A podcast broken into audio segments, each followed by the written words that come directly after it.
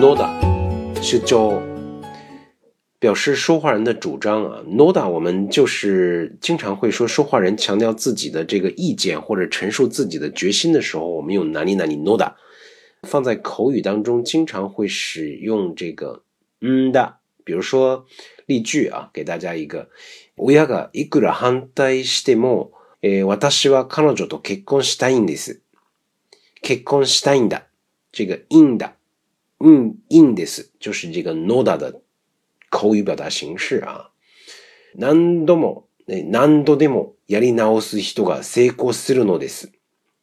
那么所表达的就是一个自我的主张啊，这一点是非常的，呃，就是强调自己说话的这种决心。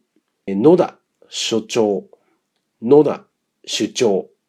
我者が自分の主張を強く言ったり、自分の決意を、えー、述べたりするときに、えー、使う文型です。